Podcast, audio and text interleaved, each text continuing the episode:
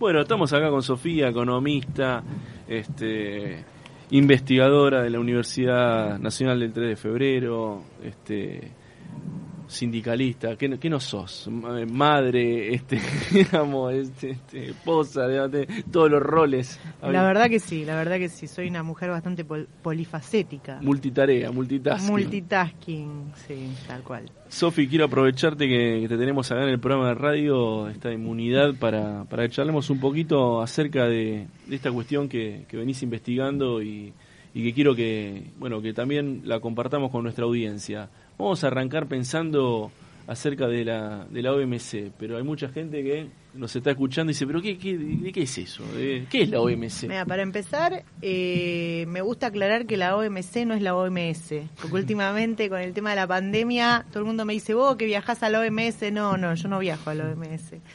No, la, la OMC es la Organización Mundial de Comercio, que es un organismo que regula las reglas de juego del comercio mundial, y por ende la regla de juego del capitalismo y de las cadenas globales de valor, cómo se configuran, cómo se arman las cadenas globales de valor y por ende cómo se insertan los países dentro de esas cadenas globales de valor. O sea, estamos hablando de un organismo que básicamente te dice cómo se va a estructurar el capitalismo a nivel global. O sea, nada más ni nada menos. Uno cree que es el Fondo Monetario Internacional, pero no, eso son las finanzas. Esto te dicen cómo vamos a estructurar y quién va a producir qué en la economía global. El tema es que para poder comerciar, vos necesitas estándares, porque nos necesitamos entender, digamos, necesitamos hablar el mismo idioma, ¿no? O sea, es muy difícil comerciar con una persona cuando ellos producen con un estándar, nosotros con otro, y entonces con esta excusa de los estándares y de querer estandarizar cosas a nivel mundial, bueno, ellos para dónde estandarizan y para dónde les conviene a los países centrales. Claro y empiezan a meter cosas en la agenda que no tienen nada que ver con tarifas, aranceles y comercio. ¿Por qué? Porque te dicen, bueno, pero para estandarizar necesitamos, y ahí empiezan, ¿no? Mm. Necesitamos estandarizar leyes laborales, leyes ambientales, leyes, ¿no? ¿Y, estandarizan para arriba o estandarizan para abajo? Estandarizan siempre hacia el lado neoliberal, ¿no? O sea, hasta el lado que más les conviene. Entonces, el, lado neoliberal de la vida, como claro, diría Morales. Entonces, básicamente, la OMC es el organismo que es culpable de la instalación, promoción y configuración del modelo neoliberal en el mundo. Básicamente esa es la organización de la que estamos hablando. La organización de garcas. Una organización de bastante garcas, este, que año tras año no paran de meter temas en la agenda para coartar cada vez más la capacidad de los países en vía de desarrollo de poder soñar algún día con subir la escalera al desarrollo, este un poco parafraseando este la frase famosa de tirar la escalera, ¿no? Este, mm, que, la, que la tiran ellos, digamos, están ahí para, Claro, yo siempre digo que no, no es que ahora la están tirando, directamente la quieren destruir la, escalera, para que no podamos volverla a levantar. nos quedemos donde nos quedamos y encima nos dolarizan, digamos, si pueden ahí... Exacto, así que bueno, eso es un poco la OMC para que la audiencia entienda de qué organización estamos hablando. Eh, la OMC, la Organización Mundial de Comercio, eh, toma decisiones de manera multilateral. ¿Qué significa esto? Que todos los países miembros tienen que estar de acuerdo con las decisiones que se toman y obviamente ahí entra un fuerte lobby por parte de las eh, empresas y de los países centrales de, bueno, vos firmame esto, yo a cambio te doy esto, te doy un punto, te doy acceso a los mercados, ¿no? Entonces van negociando para lograr meter temas en la agenda porque necesitan la aprobación multilateral. Y necesitan la aprobación, y la aprobación se da cada dos años, que es cuando se reúnen para poder este, tomar las decisiones en el órgano decisorio pero el tema, y acá viene un poquito de historia, es que la, OMC va a tener su próxima ministerial en 10 días. La anterior había sido con Macri, En Ginebra, y la anterior había sido en el año 2017 con Mauricio Macri en la República Argentina, que vino primero la OMC y después el G20. La República del Espionaje. Exactamente, sí, yo fui espiada. yo fui espiada ahí. por, este, por, haber estado manifestándote, digamos. Por haber dicho que me parecía una porquería lo que estaban negociando. No me diga que dijiste eso. Ah, imagínate. qué cosa. Imagínate. Siempre diciendo lo incorrecto.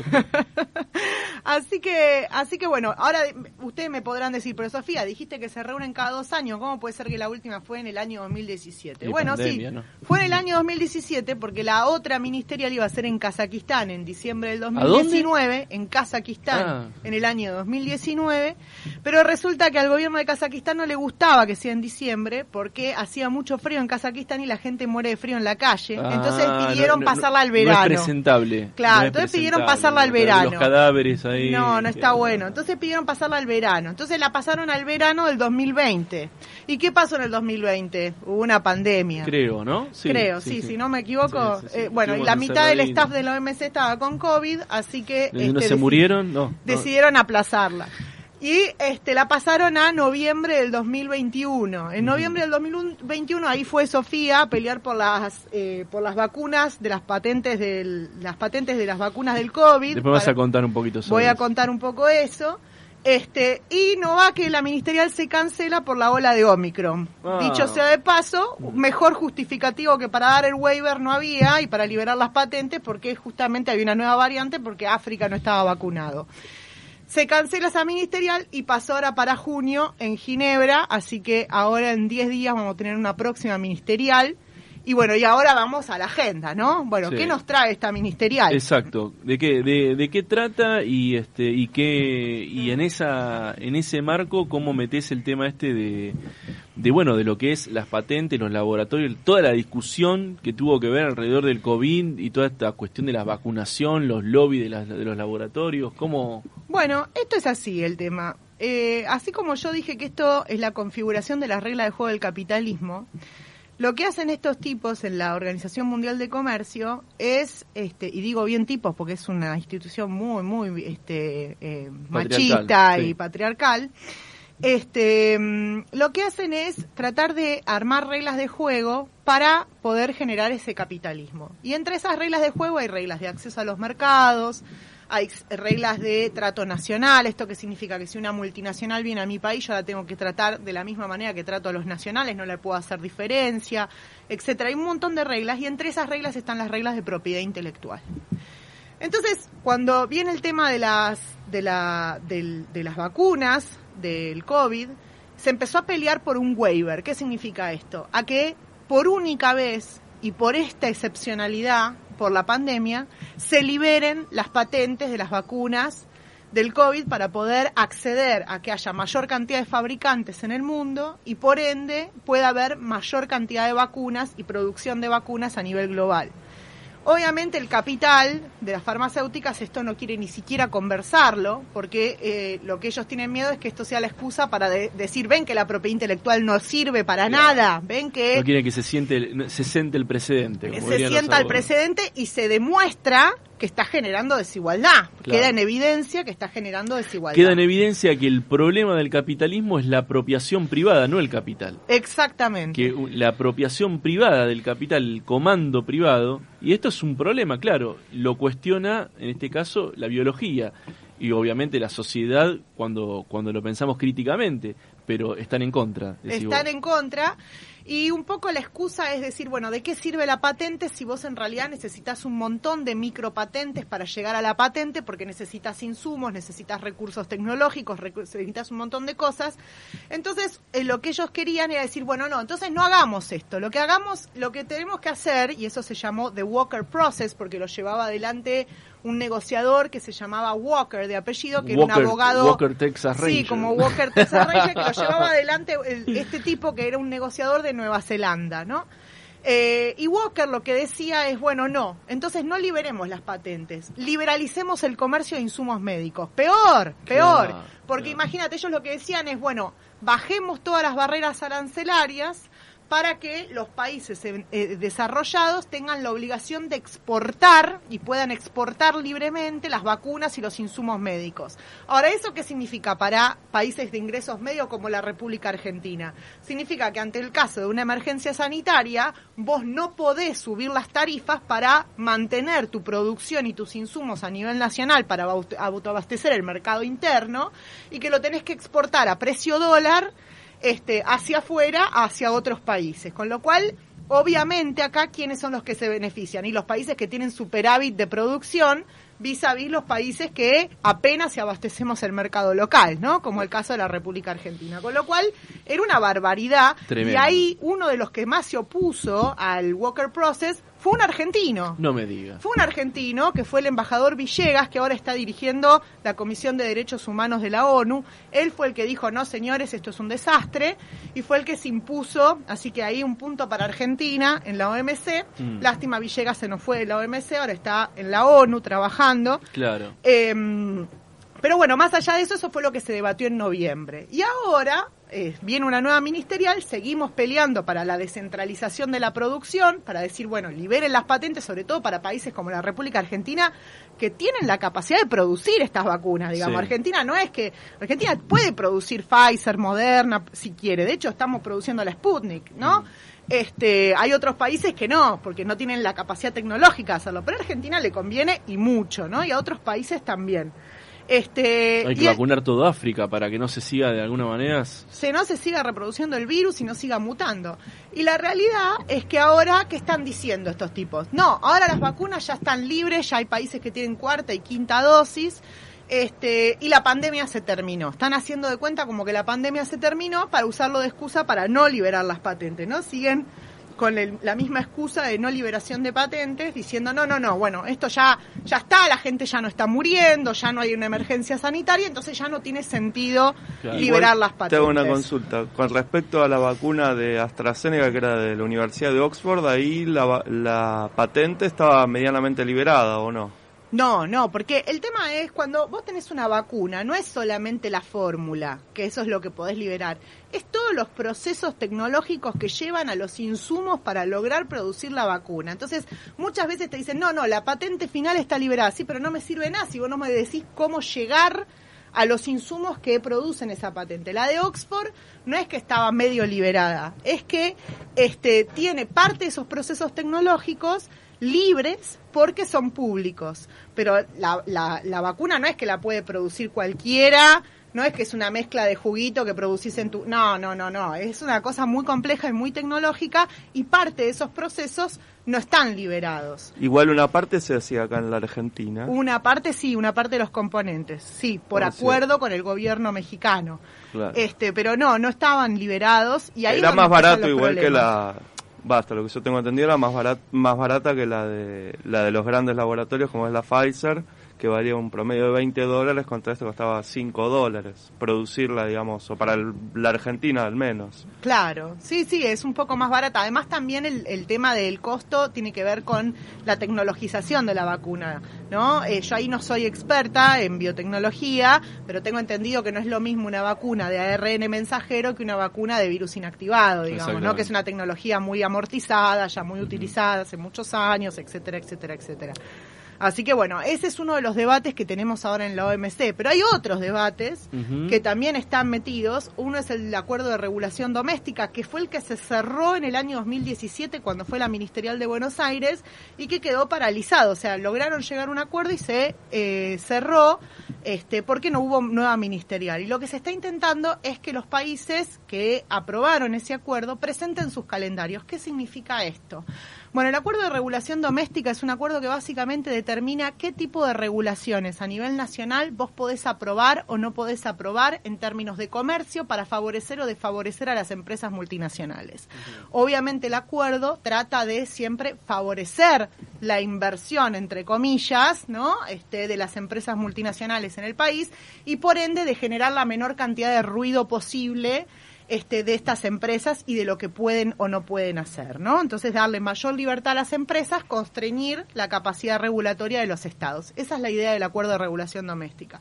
Los países ahora tienen que presentar sus calendarios. ¿Qué significa esto? ¿Qué sectores van a aplicar al acuerdo de regulación doméstica y qué sectores no van a aplicar? Entonces, por ejemplo, Argentina podría decir, bueno, salud queda bajo el acuerdo de regulación doméstica, educación no queda, ¿no? Este, Eso le permitiría al Estado más margen de maniobra. Y, digamos, si cuanto más vos metés en el acuerdo, menos margen de maniobra tenés. Ah, porque, claro, porque el acuerdo lo que te dice es, vos no podés regular eh, con regulaciones que vayan en detrimento de, las inversiones de las ah. empresas eh, multinacionales en tu país. Es al revés, digamos. Mientras más, más, te metes, eh, más sos regulado. Si la empresa demuestra que una regulación le bajó la tasa de ganancia, vos podés comerte un juicio en la OMC. Ah. Con lo cual, imagínate una reforma laboral progresista que lleve a más derechos laborales, ellos podrían decir, no señor, usted me está bajando la tasa de ganancia. Entonces yo no quiero más derechos laborales, porque a mí esto me hace bajar la tasa.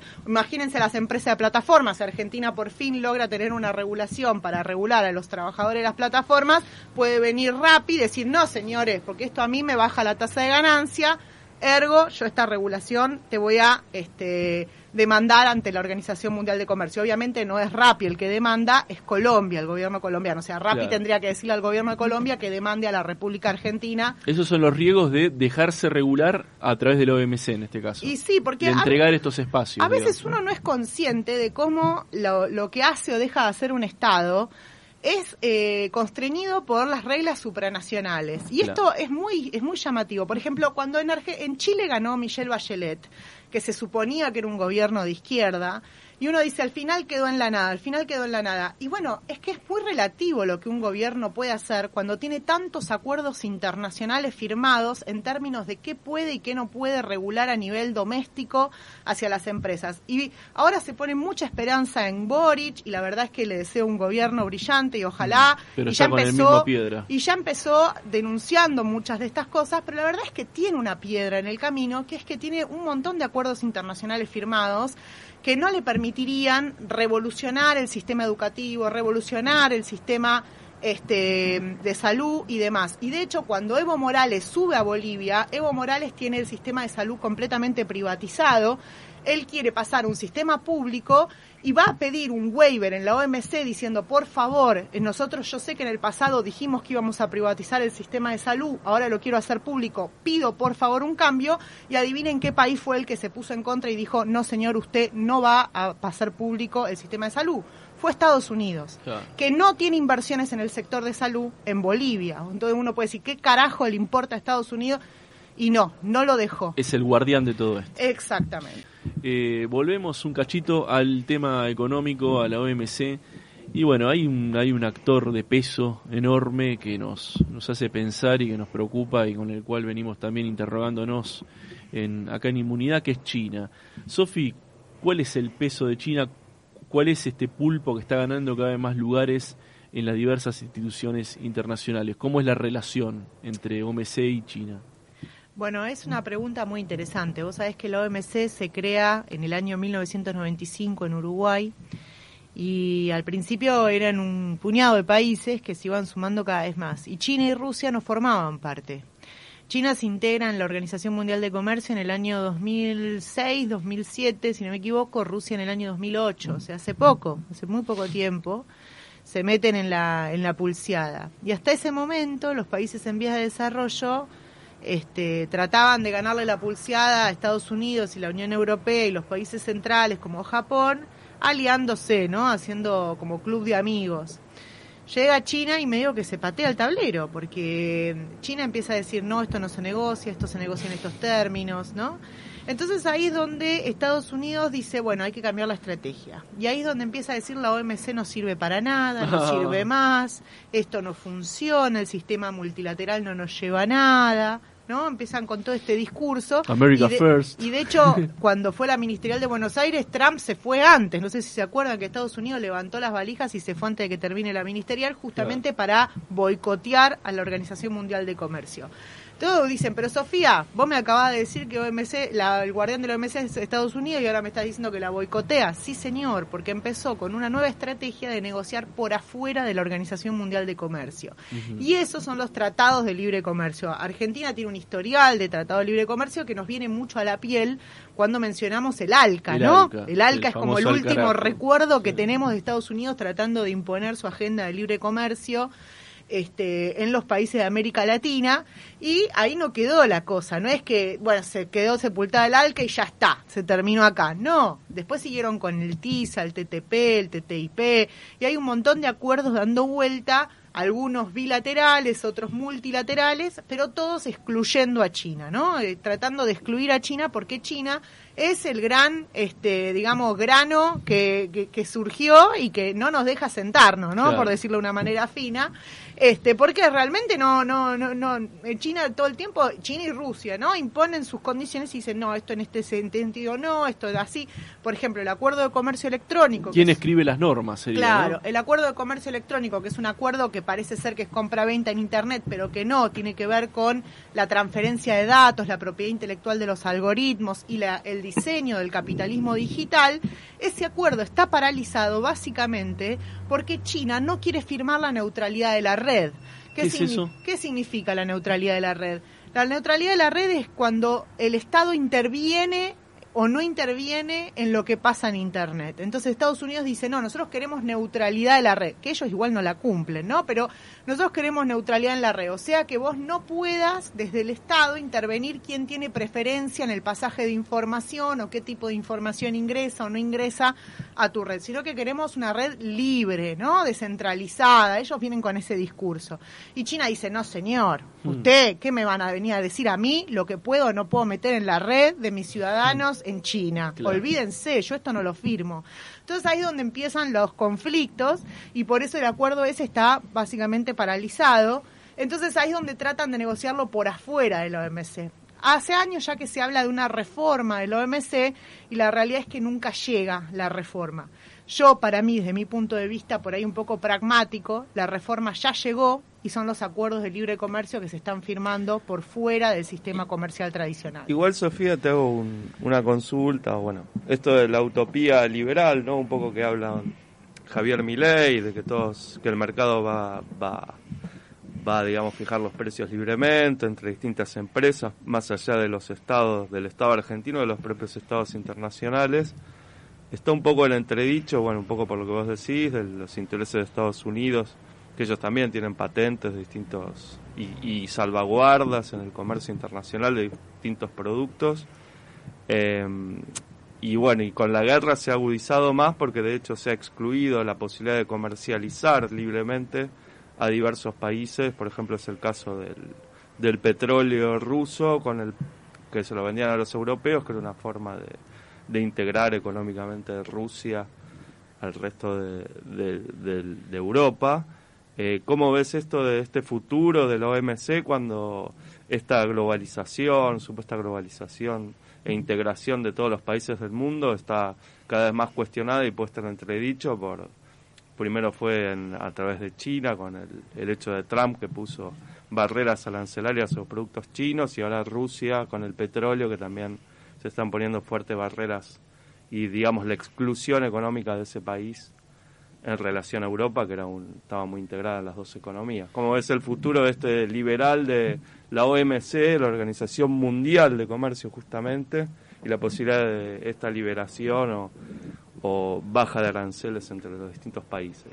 Bueno, esto que preguntás es algo interesante porque hay que entender que las reglas, eh, digamos, somos todos iguales ante la ley, pero algunos son más iguales que otros, ¿no? Dice la frase. Y en la OMC esto se da, esto se da, es muy característico. ¿Por qué? Porque las reglas las hacen ellos y las fijan con ideal liberal. Ahora, cuando ellos las tienen que incumplir, no tienen ningún problema en incumplirlas. Ahora, cuando vos las incumplís y te comes un serio problema. Y de hecho eso quedó demostrado en el caso, hay un caso muy paradigmático que se cita mucho en la literatura de los que estudiamos esto, porque fue realmente grosero y que demuestra a las claras esto que eh, me estás marcando vos, que es eh, Antigua y Barbuda, una isla en el Caribe, le hace una demanda a Estados Unidos porque Estados Unidos no dejaba migrar todas las empresas de eh, apuestas en Internet a Antigua y Barbuda. Por un tema de beneficios fiscales, las empresas de apuestas online se querían mudar a Antigua y Barbuda y Estados Unidos impone y dice, no señores, ustedes de acá no se van, se quedan en el país. Antigua y Barbuda demanda ante la OMC a Estados Unidos y Antigua y Barbuda gana el juicio, lo gana y la OMC le dice a Estados Unidos, señores, ustedes tienen que dejar que las empresas vayan a donde quieren y además tienen que indemnizar a Antigua y Barbuda por todas las pérdidas monetarias que tuvieron. Bueno, eso yo no recuerdo el año, pero fue algo así como en el año 2004.